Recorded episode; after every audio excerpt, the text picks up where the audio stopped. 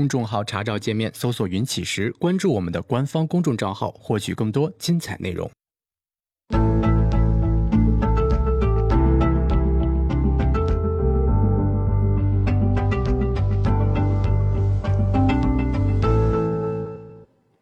行到水穷处，坐看云起时。欢迎大家来到静言故事。嗯，今天呢，我们来聊一下，就是我们怎么去寻找有护城河的企业。在聊这个话题之前呢，我跟大家聊一个理念啊。这个理念呢，就是一个呃融合而不是对立的理念。嗯，对于我们 很多人来说呢，呃，我们往往是一个对立的理念啊。就很多人很多时候是这样，在很多事情上呢，我们会把这个呃一个事情一条线。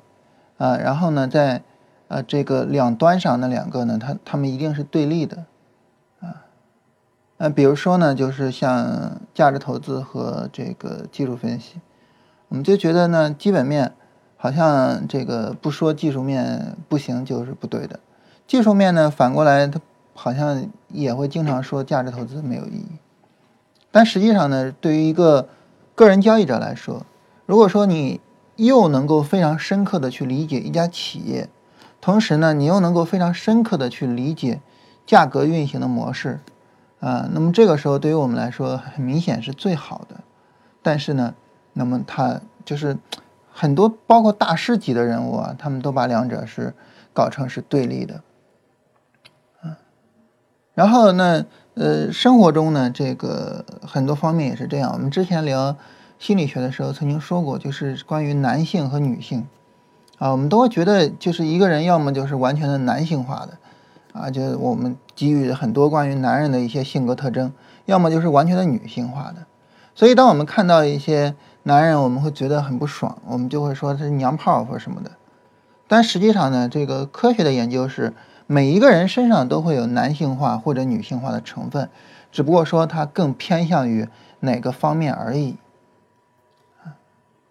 就是对于我们而言呢，就是我们去呃做这个二分法啊，然后这是一边，这是一边，然后呢，我们在二分法之后去站队，其实是非常容易的事情，但是呢，这是最没有意义的事情，嗯，就是一定是有一个黑的，有一个白的，一定是有一个对的，有一个错的，然后我一定要站一个队，然后这个摇旗呐喊，这是最没有意义的事情。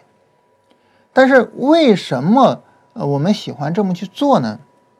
原因很简单，就是它比较符合传播学。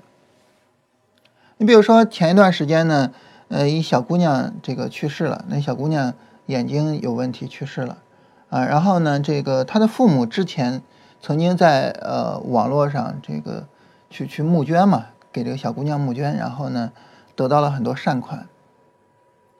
如果说一个新闻是这样的。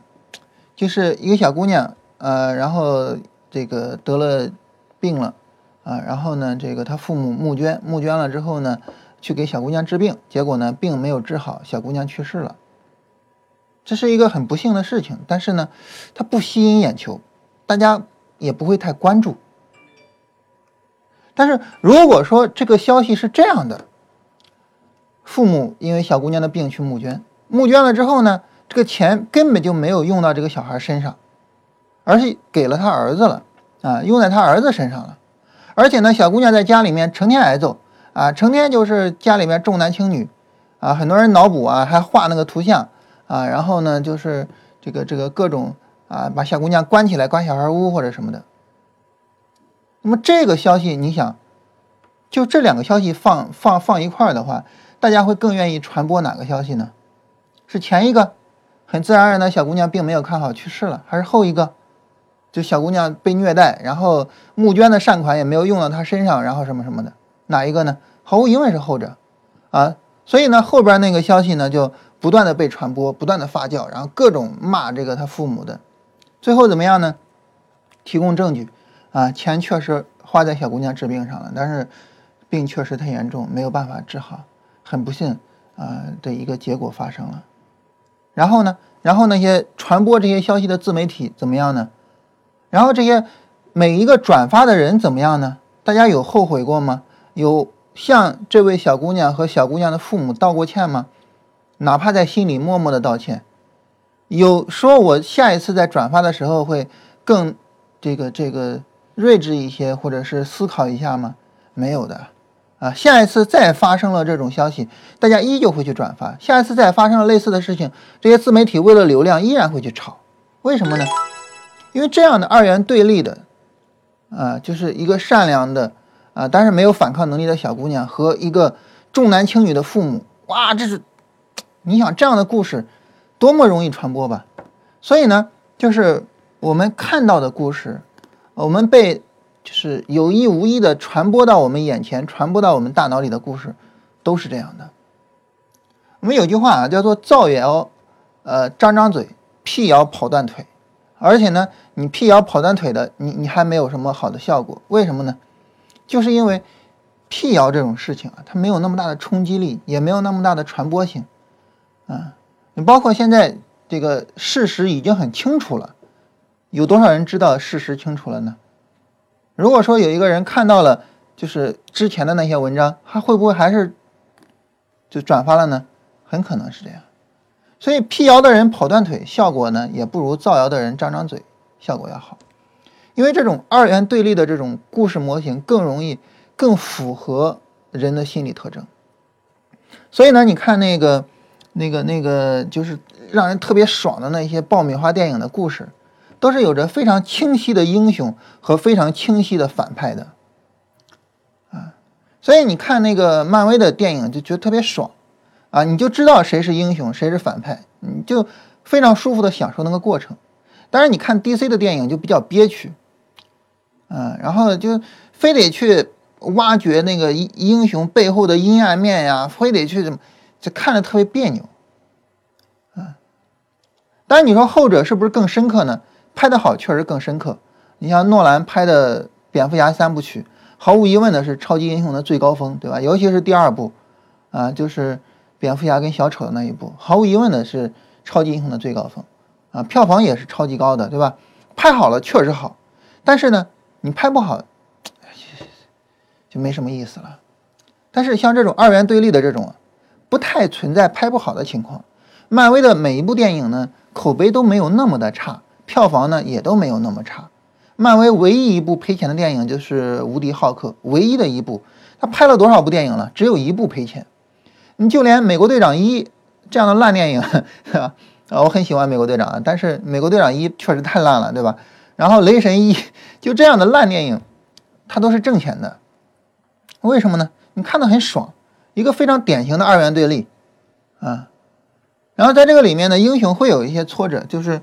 首先，一个普通人，然后呢，因为某些原因成为了英雄，然后他会遇到挫折，然后呢，他会遇到他的精神导师，或者是突然发生了一个事情，让他发生了一个非常大的转变，然后他一举战胜了这个这个，呃，作为负面的那个那个对手。好了，故事结束了，很爽，整个故事看下来你很爽。所以呢，这种二元对立是让我们很爽的一个事情，但是呢，嗯，它没有意义。电影上我们看看爽了就行了，但是在做事情上，最重要的还是去融合，融合两个方面，就是比如说价值投资和这个呃技术分析的融合，对于一个个人交易者来说，你能同时拥有这两个，比你只拥有一个会要好得多。嗯，你比如说举一些例子的话呢，就是呃，我我们可以拿那些经典的股票来看一下哈，嗯。这个是迪士尼的走势，看一眼，呃，你你你一眼就能够看到，在这个走势里面的最好的那个买点，对吧？呃，迪士尼，呃，然后这个是 Facebook 的走势，啊，然后这买点，然后这个是谷歌的走势，像 Facebook、像谷歌这样的股票，你应该知道它。呃，意味着人类的未来，所以它的后面的发展前景是非常大的。嗯，就是就是我我我们之前说的那那种股票，这个是腾讯的走势，然后这个是苹果的走势。就你你一眼看过去，你就知道哪些地方是买点。然后你一方面通过基本面把这样的股票找出来，它承担着人类的未来，它未来的这个市场前景一定是非常大的。与此同时呢，你又能够找到呃非常非常好的回调机会和相应的买点。这样的操作难道不是最好的操作吗？为什么非要把两者搞对立呢？对吧？所以我们今天上来呢，先说这么一个观念，就是这种融合的观念。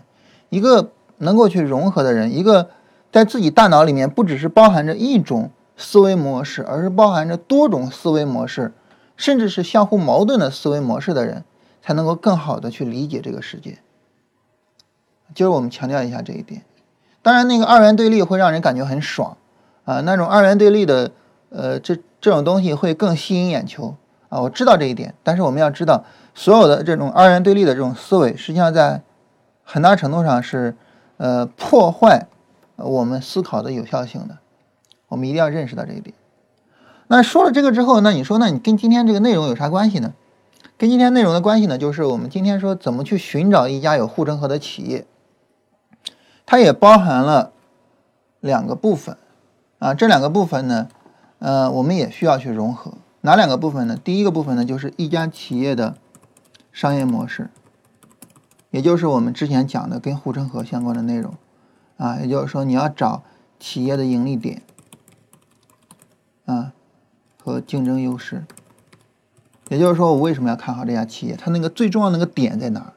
你比如说，对于滴滴它最重要那个点在于它的司机和这个用户的网络，这个网络你是很难建立起来的，啊，这是最重要的点。然后你去想这个点，这个竞争优势它能不能持续，能不能保持？这是一个，就是我们去思考一家企业的商业模式。另外一个呢，就是它的财务的情况，也就是，啊，这个商业模式是要带来利润的。当然，你可以暂时的没有利润。滴滴在很长一段时间里面砸钱嘛，京东到现在还没砸完，对吧？你可以很长一段时间没有利润，但是呢，你终归是要有利润的。一家企业最终决定一家企业的，嗯，还是企业的现金流啊，然后呢，企业的盈利，最终决定它的还是这个。所以这个体现的呢，就是体现在它的财报上，嗯。体现它它的财报上，就是最终体现出来我是能够赚钱的。它两者呢，这两个是我们发现一家呃有护城河的企业的两个视角，这两个视角应该是相互融合。啊，当然你说那它俩相互融合，我很容易理解，因为它俩都属于价值投资，对这个很容易理解。但是为什么我刚才还要去特别强调一下那个理念呢？因为我们经常的会思维会比较轴啊，我们经常的可能就。更多的去思考一个商业模式，它挣钱不挣钱的不重要，但是呢，但是如果说一家企业不挣钱，你怎么能证明这个商业模式靠谱呢？反过来呢，就是我们就是去看它的财报，就是看它能不能盈利啊，商业模式不重要。那这样的话呢，你又会错失一些未来的好股票啊。所以两个视角，两个角度。当然，那你说呢？这个时候可能你会问啊，说那我对京东来说呢，对京东而言，那京东很长时间不挣钱。那我当然就只能从它的商业模式去理解了，对吧？我去看财报有什么用啊？它不挣钱啊。但是看一家企业的财报啊，它不挣钱也未必说明不了问题。你比如说，对于京东来说，首先一个，我们在京东上买东西，这个现金啊是直接付给他的，所以对于它的现金流来说呢，它的现金流的流入是计时的。当然，所有的京东它给它的商户都是有账期的，这个账期从一个月到三个月不等。啊，因为我爱人他们之前的企业曾经给这个京东供过货，所以我知道这个情况。而且这个账期是大家都会有的。在这个里面呢，就关于这个现金流流出的账期，以前是没有的。以前他们给京东供了货，京东马上就给他们钱。后来有了，从什么时候有了呢？从京东做大了之后有了。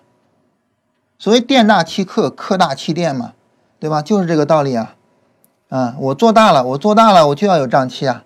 那我小的时候，我需要跟那些很多企业去竞争。那个之前有非常非常多的这个网上的商城哈，后来都死掉了。那这个时候我就没有账期啊，没办法，我没账期。但是现在我有了。嗯，通过这个现金流，你就能够发现京东的竞争的能力啊，对吧？它的所有的现金流的流入，就是我们在买的时候，我们都是有现金流流入的。当然，你说我打白条。打白条，京东巴不得你打白条，对吧？啊，然后但是你现金流流出的时候是有账期的，那这个时候就说明了它的行业地位啊。所以财报永远是最有意义的东西啊。那通过这个，我们去可以看到它的商业模式有没有开花结果。所以不是说只有呃当它赚钱了才能看到它的商业模式有没有开花结果。啊，你根据财报能够分析出来很多的东西。所以呢，对于我们寻找一家企业，呃，寻找一家有护城河的企业，怎么去寻找呢？两个角度。第一呢，呃，我我先去找那些好的企业、牛逼的企业，找好的商业模式，然后呢，我再去看这家企业的财报是不是反映了这家商业模式的优势。第二个呢，就是我首先去找那些能够盈利的企业。在所有能够盈利的企业里面，我回过头去看它的商业模式，它的竞争优势能够保持多久？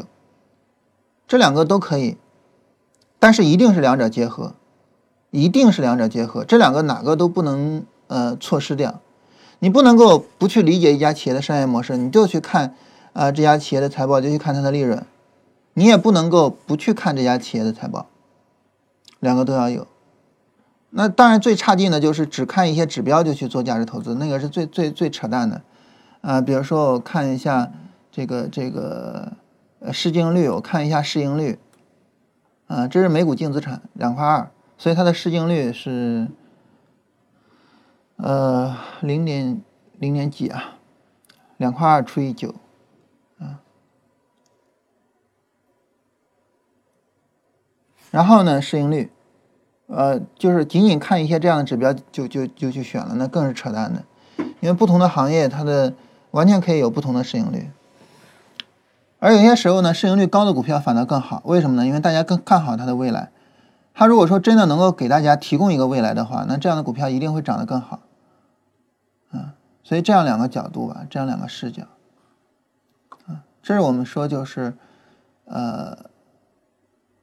就是就是我们从选股的角度，从选，呃有护城河的角度的两个视角。就是我们在选有护城河的企业的时候，第一，你一定要理解这家企业的商业模式。如果你说我选出来一只股票，但这家股这家企业是干嘛的，我不知道，啊，或者说我知道这家企业是干嘛的，但是我不理解，我不理解这家企业它的竞争优势在哪儿，它的盈利的点在哪儿，那这个就没有意义。你比如说小米。你说我知道小米是干嘛的，它卖手机啊，卖什么智能家居啊什么的。但是呢，我问你，小米它的盈利点在哪儿？你说我不知道，那这肯定是不行的。那反过来呢，就是如果说你买一家企业的股票，你没有去看它最近五年、十年的财报，那肯定也是有问题的啊，那也是有问题的。所以这样两个视角，那我们前面呢，等于跟大家聊了一个视角，就是商业模式的这个视角，呃，护城河的这个视角。嗯，那今天呢，就等于是一个。这个承上启下的，啊，然后后边呢，我们就聊关于财报那个视角，就是另外的一个视角啊。这样两个视角呢，我们都聊一下。这个，呃，我们首先首先这个，呃，聊完了护城河的视角、商业模式的视角，然后呢，再聊这个视角。好，那从商业模式的视角上，假如说我我首先看商业模式，然后呢，再看这家企业的财报，那从商业模式的视角上，这个什么样的企业会更有竞争优势呢？就之前我们经过呃这个好几天的讨论啊，我们讨论了关于护城河的这个概念，呃，然后在这本书里面有一个挺有价值的地方，呃，值得我们再去说一下，就是他把各个行业的护城河的情况做了一下总结，啊，当然这是晨星公司根据他们的一个呃分析思路去做的哈，在各个行业里面呢，嗯，每一个行业。啊，然后它分成了三种情况。第一种呢是没有护城河的啊，当然这儿就没有列了哈，没有护城河我没必要去管它。第二种呢有护城河，但是护城河比较窄的那些企业啊，就是别人比较容易就去跨越的那些护城河啊。第三个呢是比较宽的护城河啊，比如说对于软件里面，呃，那微软很明显就有一个非常宽阔的护城河啊。当然我们需要关心的其实就是有宽的护城河的企业有多少家。这些行业呢，我们挨个说一下啊。首先，关于软件，呃，你要聊软件，当然就要跟硬件一起聊哈。注意，这个是百分比啊，所以跟这个一个行业的这个家数是没有关系的。因为它是百分比，所以我们很明显的看到呢，软件和硬件相比较而言，软件呢是更具有护城河的啊，而硬件呢相对来说呢是比较没有护城河的。也就是说，硬件啊模仿相对来说比较容易，软件模仿相对来说呢比较难。啊，换句话说呢，当一家软件企业有了它的竞争优势了，你很难去跟它竞争。嗯，你比如说我们我们举一个什么例子呢？就是呃。对于软件来说呢，软件在一定程度上也是具有网络优势的哈，就是用 Word 的人越多，就会越多的人用 Word，啊，因为你比如说大家都用 Word，但是我用了一个别的这个文字处理的软件，但我这个文字处理的软件搞的文档发给别人，别人打不开，那我这个软件就没有意义，就不会有人用，对吧？所以软件也是具有网络效应的哈。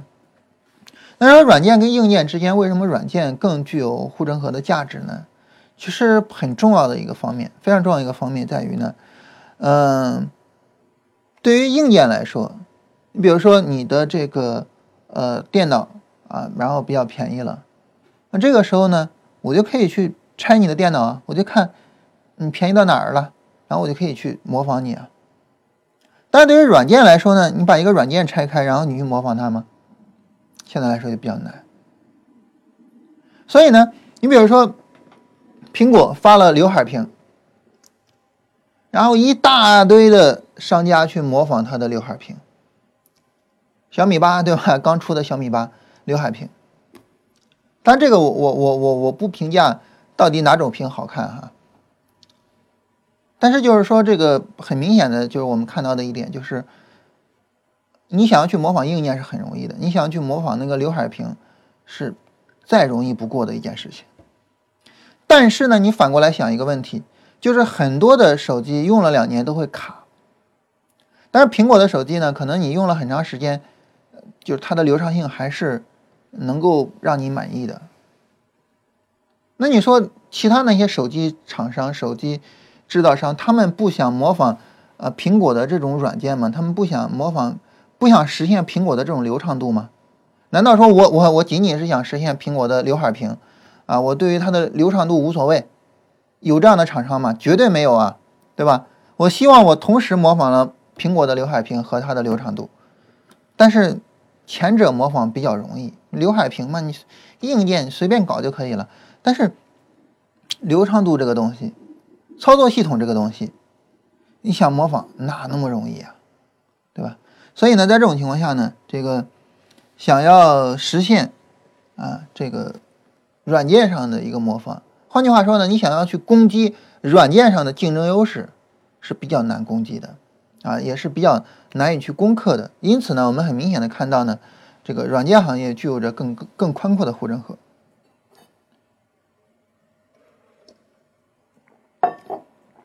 所以从这个意义上来讲，如果说我们要投资呃互联网行业、呃计算机的这样的行业，我们就要去想。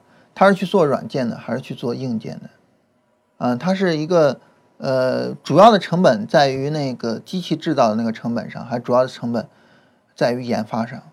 我们应该更多的去投资那些做软件的，嗯，以及呢，更多的把资金投资到研发上的企业。啊，当然呢，这个，那你说我怎么知道他投了多少钱在哪儿呢？看财报嘛，对吧？财报上清清楚楚的写着，嗯，这个财报是做不了假的哈。啊，你比如说像，呃，那个，那个，那个眼药水叫什么来着？沙普爱思，沙普爱思。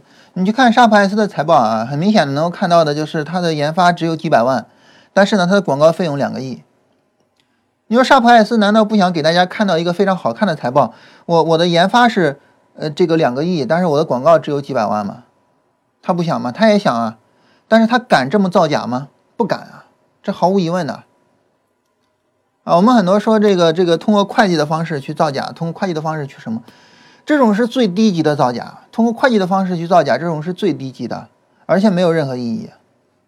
啊，因为所有的通过会计方式的造假，你能造一年，能造两年，你能造十年吗？对吧？没有任何意义的。啊，所以呢，在这方面呢，你去看财报，你就知道他到底把钱投到哪儿了。所以呢，就是呃，我们应该去更多的去投资这个方面的。关于硬件方面的呢，那么也是主要的看它的软件的驱动性。如果说这个硬件，嗯，比如说硬件呢是造了一个电脑，啊，这个电脑是多么这个这个这个牛逼的一个电脑，但是多么牛逼的一个电脑背后一定也是有软件去进行驱动的，所以呢，你比如说像 TNT 很牛逼，对吧？语音输入很牛逼，啊，那也是有软件去进行驱动的。所以这个时候呢，其实还是看它的软件的价值，啊，TNT 那个电脑的那那不叫电脑，那叫工作站是吧？那个工作站的价值更多的还是看它的这个这个这个软件的意义，而不是看它硬件的意义。那阿隆马斯克的那个那个火箭飞上天再回来，这是硬件对不对？他他是造硬件的，造火箭的吗？造硬件的，但是重点的在火箭身上吗？重点的不在火箭身上，在于它的回收技术上，啊，所以。对于投资这样的企业，就是如果说我们要投一家企业，这家企业是面向未来的，啊，无论是滴滴出行这样的企业，京东这样的企业，还是马斯克那样的企业，它是面向未来的。只要是面向未来的一家企业，那么财报上最重要的就是它的研发的投入是有多少。有些企业会把研发作为费用，有些企业会把研发作为资本，这些都是可以的，在会计上都可以，啊。都可以，这个比较老、比较老实的企业啊，这个会作为费用。这样的话呢，看着利润会有下降啊。然后呢，我不想让那个利润下降的呢，会把它作为资本、资本化啊，费用资本化，这些都可以无所谓。但是重点在于它投了多少钱在那里面。一家面向未来的企业，一定是大量的资金投入到研发上的啊。当然，对于很多的硬件企业来讲呢，这个这方面的工作做的非常少。为什么我我我我个人的？看法啊，纯粹我个人看法吧，就是联想根本就不是一家互联网企业啊，原因呢也在这个方面上。这是关于软件和硬件上，然后呢是关于媒体，媒体我们看到啊，它的这个宽护城河还是比较强的啊，这个百分之十四的宽护城河，嗯，在这里面呢，其实，在媒体上这个作者也提到，呃，我我顺便说一下啊，这个这个时间应该是蛮久了啊，因为这本书是比较早的。在媒体这个方面上来说呢，这个呃，作者也提到哈，就是媒体的企业现在有一个四面楚歌的一个趋势啊，因为整个行业是呃投资者狩猎优质企业的一个乐园。怎么这么讲呢？原因很简单啊，就是互联网，尤其是移动互联网，整个改变了媒体这个行业啊，整个改变了这个行业。所以呢，在现在呢，这个媒体的传播渠道是非常具有多样性的啊。然后呢，呃，这个媒体的竞争优势哈，也是逐渐的、逐渐的不断在降低的。因此呢，在这种情况下，这个传统媒体的竞争力是不断在削弱的。你比如说像呃纸媒体，就是报纸啊这些，报纸挣钱主要靠广告嘛啊，但是这方面的这个收入是越来越低的。但是如果说我们考虑这个泛媒体这个行业，就是就是泛泛的去考虑很多的这些媒体，呃，你比如说，呃，像对于得到，得到呢，它也是一家媒体。那么对于得到这个这个媒体来讲呢，那么它很明显呢，它就是一个新兴的一个事物。而这个新兴的媒体，这个新兴的事物呢，它一旦把它的呃网络效应建立起来，那么这个时候呢。对于这家媒体来说，那么它就占据了一个竞争优势。所以呢，在思考媒体这个行业的时候，就是尤其是现在的泛媒体，就自媒体也好，或者是媒体的平台也好，嗯，在思考这些的时候，我觉得，呃，首先一个就是媒体是向人提供信息的，在这种情况下呢，对于我们每个人来说，我们是天然的需要媒体的，这个是一个天然的需要，我们需要有媒体向我们提供信息，我们天然的需要信息。在这种情况下呢，很明显的就是，在我们有需要的情况下，那么一定会通过竞争出现一些脱颖而出的企业，嗯，所以呢，这个行业一定是一个好的行业。但关键在于呢，在传统媒体破败的情况下，那么企业能不能够找到一个点，然后在这个点上建立起来它的竞争优势？你比如像得到，得到这个企业呢，它搞的这个商业模式。那么这个商业模式呢，它针对的是一种就是无论是它不断的去宣扬的，还是人确实存在的，就针对的是一种知识焦虑，啊，一种信息上的焦虑。那么，当我针对这种焦虑去进行服务的时候呢，那么我的产品其实有很多是不具有时效性的，不是说我今天讲了，然后这个明天就过时了或者什么的，啊，像这个万维钢的那些内容，像李笑来啊，就是像这些老师的内容呢，他们是不会过时的。一年以后，你再回过头看李笑来的那个那个作品，它依然是有效的。所以这样呢，它就等于是在一个领域内，其实占据了一个非常大的份额。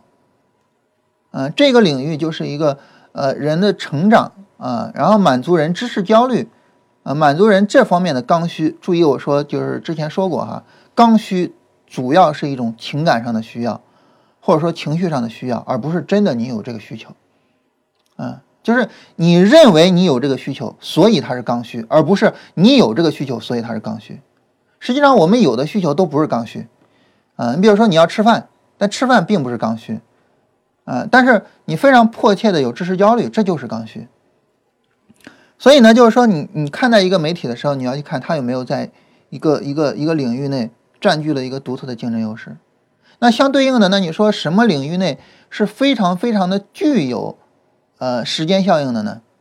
你比如说今日头条，对吧？头条，今日头条它就典型的是具有着时效性的。今日头条就是你你一一一年前的新闻谁还会看？没人看了啊，所以它典型的具有时效性啊。那么它有没有在这个领域内占据了一个非常强的竞争优势？嗯，然后自媒体，绝大多数做自媒体的都是紧盯着市场热潮的啊，除了像我们这种傻逼的自媒体啊。绝大部分做自媒体的都是紧盯着这个市场热潮的，所以这个时候呢，如果有一些自媒体没有紧盯着市场热潮，你比如说混子说，啊，这是一个呃非常，当然他也他也会去盯一些热点哈，就在有一些热点的情况下，他会去做关于那个热点的一些呃知识科普，当然他总体上还是一个关注于知识科普的自媒体，那这像这样的自媒体呢，就呃就说他就。找到了他自己的一个领地，所以呢，当我们去考虑媒体的时候呢，我们一定要去想，在新时代背景下，这些媒体，他有没有找到一个领域，这个领域是值得深耕啊，然后呢，他去深耕，并且取得了竞争优势的。所以你比如说像得到上市，其实我我是愿意去投的，嗯，然后如果喜马拉雅上市的话，我也愿意去投的，就它在一个领域里面占据了一个非常独特的优势。喜马拉雅占领了音频的多大一个板块的市场？百分之七十，嗯，而且这个市场还是不断在发展的，所以这些都是非常值得我们去投入的这样的一个部分。但是呢，嗯，你对于媒体来说呢，如果说你没有一个非常独特的竞争优势，以至于呢我没有办法去去去去说这个，呃，就留在你这儿，我不走。你比如说你要通过音频去学习，满足自己的知识焦虑。还是说这种刚需纯粹是我们自己吓唬自己啊？你说除了喜马拉雅，你还能找谁？你想想，你还能找谁？对吧？你也想不到太好的平台嘛。但如果说呢，我就是为了看个电视剧啊，然后呢满足一下我在这方面的娱乐需要，那除了优酷，你还能找谁呢？你还能找爱奇艺、找腾讯，甚至找那些不知名的那些视频网站，对不对？所以在这种情况下呢？如果说喜马拉雅跟优酷这两个让你去投，你愿意投哪一个呢？如果让我选，我我可能会愿意投喜马拉雅啊。所以呢，在媒体上呢，我觉得这个方面我们需要去注意一下，就是它有没有去在某一个领域有独特的去竞争优势。然后电信这个行业就比较惨了哈，当然有百分之五十九是具有比较窄的护城河的啊，但是呢，没有一家具有着比较宽的护城河啊，这个我们比较容易理解啊。这个这个比较容易理解啊，随着移动互联网的发展，这个电信这个行业的竞争是越来越激烈，同时呢利润越来越少。然后医疗卫生服务具有着很强的这个这个这个护城河的情况。我们看到百分之十以上的强护城河的媒体、医疗卫生服务、商业服务、商业服务我们一会儿说啊，金融服务啊，然后消费品这几个最好的。那医疗卫生服务这个比较强，这个我我们应该比较容易理解啊，因为这个对于健康的需求呢，是随着经济的发展，它的需求是强度越来越大的。实际上，这个板块对于我们国内来说，对于我们国内来说，这个也是一个最热门的板块。嗯，比如说片仔癀，之前这么一个涨幅啊，很多人非常震惊，啊，但是其实是非常正常的，啊，然后像嗯云南白药这样的企业，就它是值得，它是值得你反复的去投它的，啊，就在我们国内来讲也是这样的，而且我们可以想象的是，我们国内未来在这方面它只会更强而不会更差，就是随着我们国家的经济的发展。我们人均 GDP 的提升，我们对于需求的的对于医疗的需求只会更强而不会更差。然后我们国家的一个人口高峰是大概在一九五五年左右，一九五五年左右到现在他们多大？呃，现在他们六十岁，再等十年，他们七十岁的时候，尤其是就是一九五五年的那那一辈出生的人，子女或者是孙子，基本上不会太缺钱的情况下。你想到那个时候，我们国家的医疗卫生这个行业会怎么样？这个行业会怎么样？对吧？这是一个非常值得投资的行业啊！啊，然后呢，这个行业呢，它既包括一些医药方面的，也包括医疗器械。医疗器械那个领域是比较值得去挖掘的啊，因为器械呢，它因为这个这个器械这个方面啊，它还是具有着非常强的一个呃。一个用户粘性的，就是用户不愿意走啊。你比如说，这个一家医院用了呃某一家企业的器械，它会持续的用下去。那这个我们比较容易理解哈。然后我们来看消费者服务和商业服务这两个，我们可以呃还有金融服务这三个啊，我们连到一块儿说啊。这三个我们连到一块儿说，就是消费者服务为什么消费者服务里面？也有一些有宽户整合的企业，但是呢，它的比例为什么远远的低于商业服务和金融服务呢？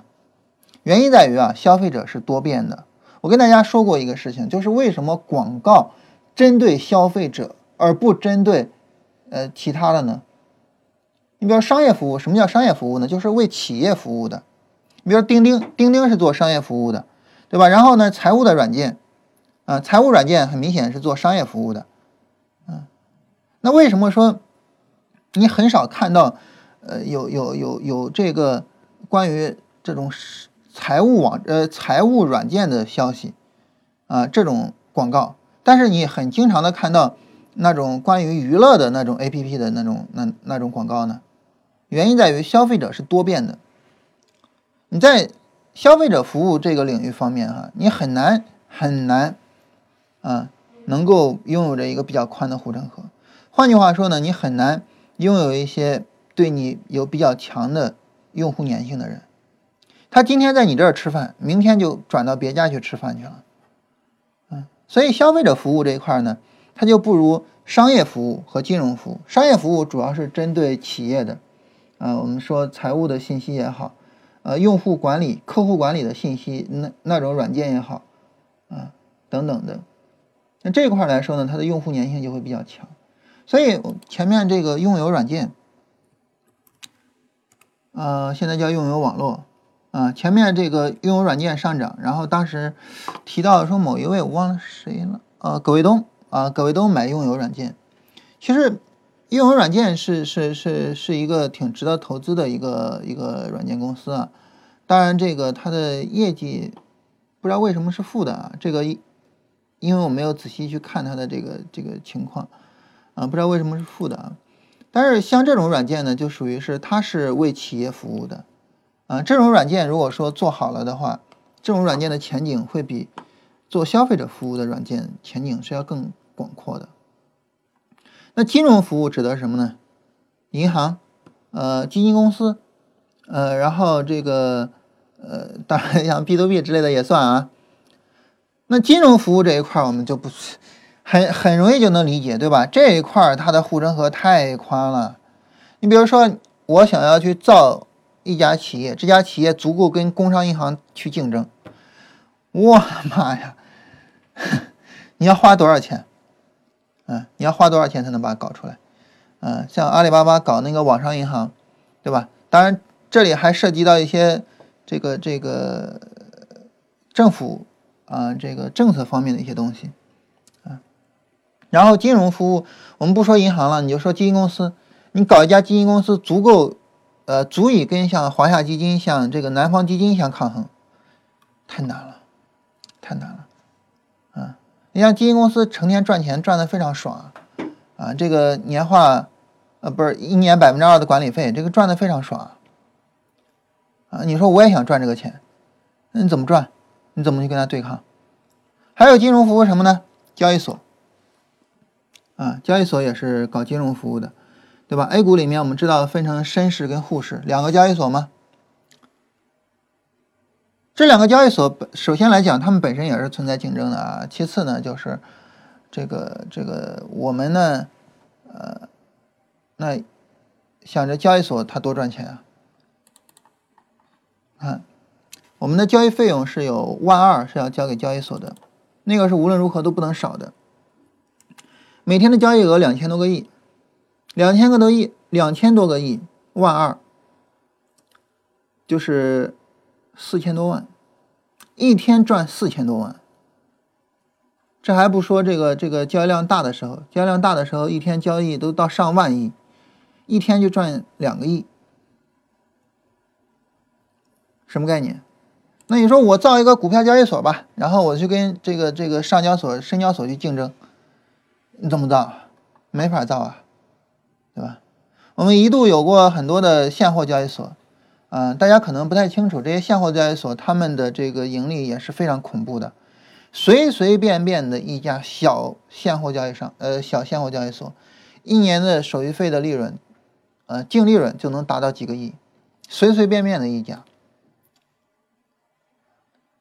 但是这些交易所最终都没有搞起来，啊，因为乱七八糟，都没有搞起来，啊，我觉得是，我觉得是一个没有，是一个没有，就是长远眼光的一种表现。但是无论如何吧，就是都没有搞起来。那如果说一家交易所真的搞起来了，真的你能够跟上交所去、深交所去竞争，哇，你想想你能挣多少钱？但是很明显。啊，这样的交易所很难做起来嘛。那如果说要是上交所跟深交所上市的话，当然他们不上市啊。如果他们上市的话，你想想，这样的企业值不值得投资啊？对吧？所以呢，就是越是有明显的竞争优势，越是用户不太经常去走掉啊，然后呢，在这待着就老在这待着，越是这样的情况，他就越挣钱。而消费者这种。然后呢？那你说这个很奇怪啊？说消费者服务没有消费品要厉害，这是为什么呢？原因在于啊，对于消费者服务这一块呢，这个它的一个调转枪头比较容易。但对于消费品这一块哈，当你建立了相应的品牌，像类似可口可乐这样的，啊，像吉列剃须刀啊，这个巴菲特投资的。你建立了相应的品牌之后呢，然后呢，尤其是当你能够把你的产品和一个产品门类相挂钩的时候，比如说一提到剃须刀，第一反应就是吉列，啊，一提到洋快餐，第一反应就麦当劳、肯德基。一旦当你把它相挂钩的时候，这个时候呢，就有了相应的用户粘性了，然后呢，就有了相应的竞争优势。所以两者是具有一个很大的区别的，关键还是在于我们之前聊的品牌和各个方面。然后关于工业原料和能源啊这一方面的竞争优势相对来说比较低，这个我们也相对比较容易理呃理解一些。然后关于能源这一块呢，书里面提到一个特别有意思的，说，你比如说这个这个能源呢，它本身是一个方面，但是能源运输也是一个方面，对吧？你挖出来煤你是要运出去的呀，嗯，或者是你天然气是要运出去的呀。他说，尤其是天然气的管道运输。它这是一个非常值得关注的一个板块，哎，我我之前还真没想过啊，所以呢，我就到这个问财软件上，呃，问问财这个网网站上搜了一下，这好像是那个谁做的，那个那个叫叫同花顺做的哈，这个这个还是很有意思的啊，可以可以去看一下，然后 直接他的网站。名字叫问财，直接搜就可以。然后网址是叫爱问财啊。然后你搜的话呢，它能够非常智能的帮你去选出来这些。比如说管道运输行业啊，我们 A 股里面的管道运输行业，我们来看一下，一共五家，一共五家，就非常智能的能够给你搜到啊。嗯，所以这个产品我觉得还是很有市场前景的。好，当我们搜到了之后，我们要干什么呢？我们刚才提到两个部分，对吧？第一个呢就是商业模式，第二个呢是它的财务。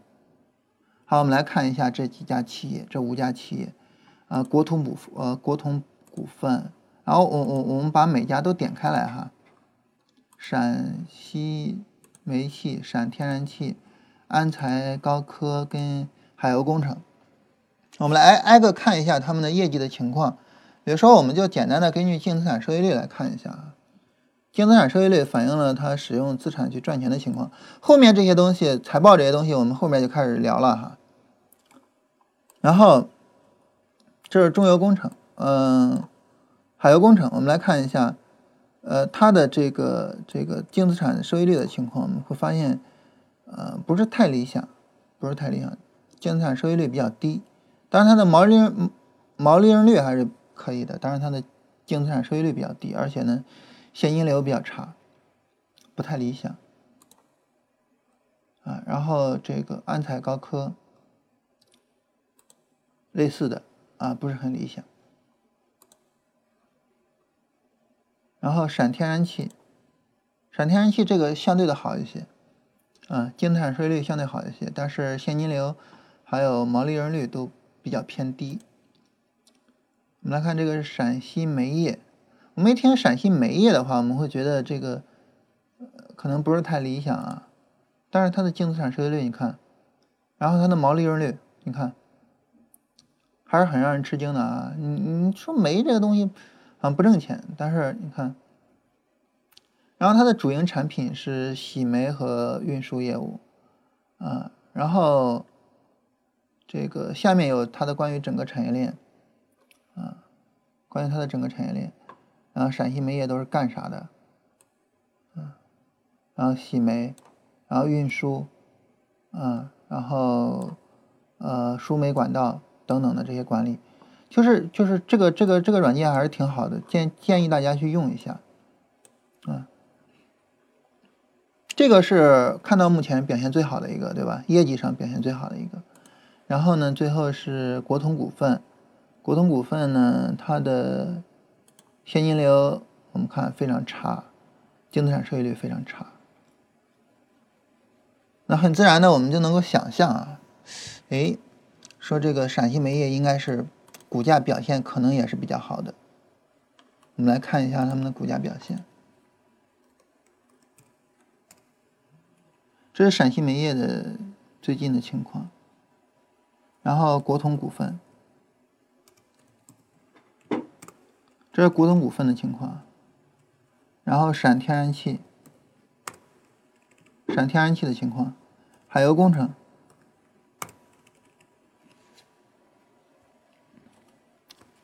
很明显我们能看到，就是当你业绩好的时候，还是。呃，市场会比较关注你，尤其是我们前一段时间经历的是一个白马股的行情，市场会更重视业绩一些。所以总体上来讲呢，这个就是关注两个方面，第一个呢是它的商业模式，第二个呢就是它的业绩的情况，两者相辅相成。关注到了之后，找到了一些好的之后呢，比如说像关于陕西煤业这个，找到了之后呢，我们。如果说这个基本面跟技术面相结合的话，那么你可以再通过技术面上去理解一下它的这个价格运行的模式，去找到一些比较好的机会去买进它。嗯，比如说像这样的就是小绿柱的话，比如像这样的小绿柱，或者是像这儿还是佛手啊，这个地方是小绿柱。嗯这是管道运输啊，这个之所以提管道运输这个行业呢，是因为他这提到了啊，说管道运输是一个非常好的行业啊，我就搜了一下，搜了一下之后发现，哎，国内的这个确实有做这一块的，而且呢，嗯，这个还有业绩非常好的。那另外，如果说你说那我要搜假如说我要按按按照业绩搜，怎么搜呢？比如说啊，净资产收益率，假如说你去搜，嗯，净资产收益率 ROE 啊，然后这个连续，我我随便写了啊，连续十年大于百分之十，回车，然后我们去搜一下，嗯，为什么要我输验证码呢？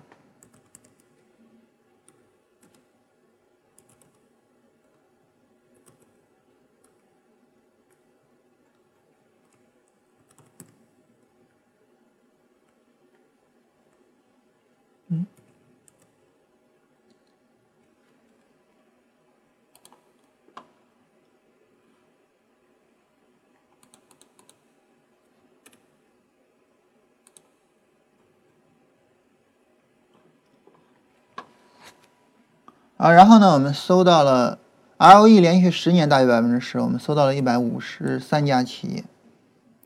这个就是我先看它的业绩，也就是说连续十年净资产收益率都是百大于百分之十的，这个是非常非常了不起的一个经营的成就啊啊！当然我只是随手这么一写啊，非常了不起的一个经营的成就，一共是一百五十三家。然后呢，我们就可以在这一百五十三家里边去寻找那些就是。我我们再去理解一下这一百五十三家它相应的这个商业模式，然后我们看看哪些商业模式是呃我们比较认同的。然后这里面呢，我们能够看到像这个万华化学啊，万华化学呢，它的呃连续好多年实际上只有一年低于百分之二十，大部分都是高于百分之二十的。然后格力电器甚至每年基本上都是高于百分之三十的，对吧？像这样的企业，海康威视、海康威视这样的企业，就像这样的企业，你找出来之后，你说它业绩表现差，或者什么的，你会太担心吗？可能你不会太担心。老板电器、双汇发展这些，我们可能这些是我我我我我没太去关注过的哈。老板电器我们看，然后双汇发展。双汇发展的净资产收益率这么高啊？这个我我还真不是太理解，呃，不是，还还还真不是太注意过。你看，就像这样的企业，你觉得它会表现的，就是它的它的这个股价可能不会表现的太差。安信信托这是一个金融服务业的，嗯，它主要做的是金融信托和金融租赁，然后它的净资产收益率相对来说是比较高的。呃，我们来看一下。这是安信信托的走势，我们可能会觉得，就是一家金融服务业在熊市里面会不会表现差？但是这是安安信信托长期的走势，周线啊，这是周线啊，这是股灾吧？股灾之后的安信信托，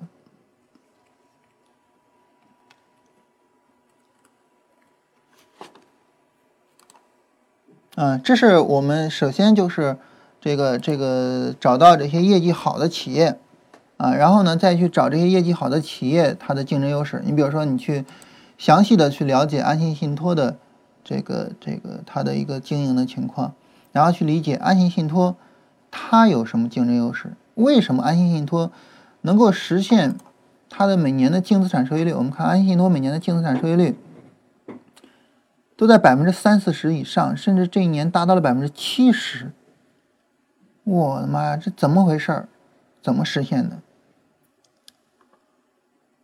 然后去理解它的商业模式，这是反过来的一点，嗯，反过来的一点。但是总体上来说呢，就是商业模式和财务信息相融合。商业模式我们前面聊了很多了啊，后面呢，从明天开始呢，我们就开始聊关于这个财务信息方面的东西了，啊，但是就是无论你从哪个角度去理解了哈。那么都是这两个方面的融合，一方面呢，就是我们去寻找好的赛道，也就是好的企业，呃，好的行业，然后好的马，也就是好的企业。另外一方面呢，我们去这个寻找那些收益比较高的那些企业，啊，两个角度，两个视角。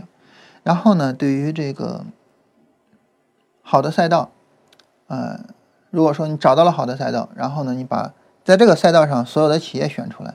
比如说管道运输行业，你认为这是一个好的赛道，你就把它所有的相关企业选出来，然后呢，你再去看它的业绩。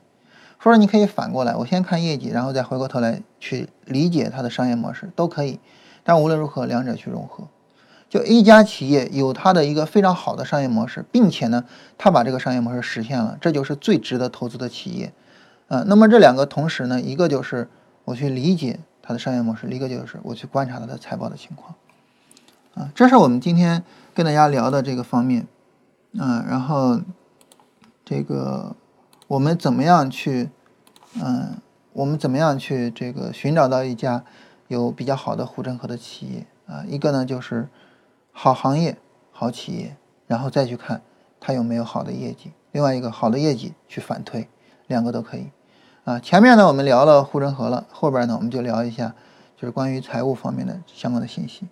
我们今天呢总体上来说就是这些内容哈。然后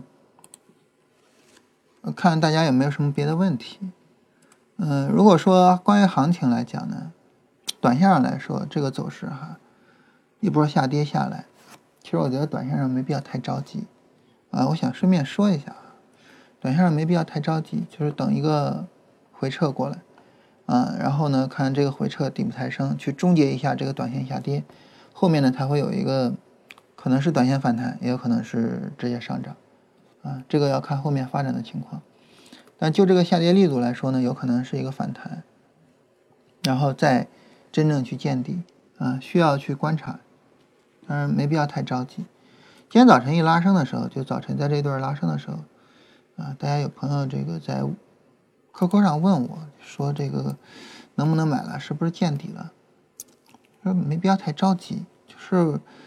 呃，如果说涨你没有买到，就所谓的踏空，啊，我们也很讨厌踏空，对不对？但是呢，所谓的踏空就是你不挣钱，如此而已。但是你又没有赔钱啊，着什么急呢？现在又不是牛市，对吧？这要是牛市，你傻子也能看出来。这是到了谁都能挣钱的地方，谁谁都能挣钱的市场，你也不用着急了，你就买了拿着就完了，对吧？现在又不是牛市，没必要那么着急。嗯，我我是今天。有人问了啊，所以我觉得这个大家听我们节目那么久，呃，还是这么着急，我就有点觉得我自己的职责没有尽到的那种感觉，嗯，所以跟大家聊一下啊。好，那我们今天就就闲扯就说这些哈，然后从明天开始呢，就开始跟大家聊关于估值方面的一些基本的内容了啊，也都是入门方面的哈。下面呢，主要就是依据《股市真规则》那本书了。好，我们今天就到这儿。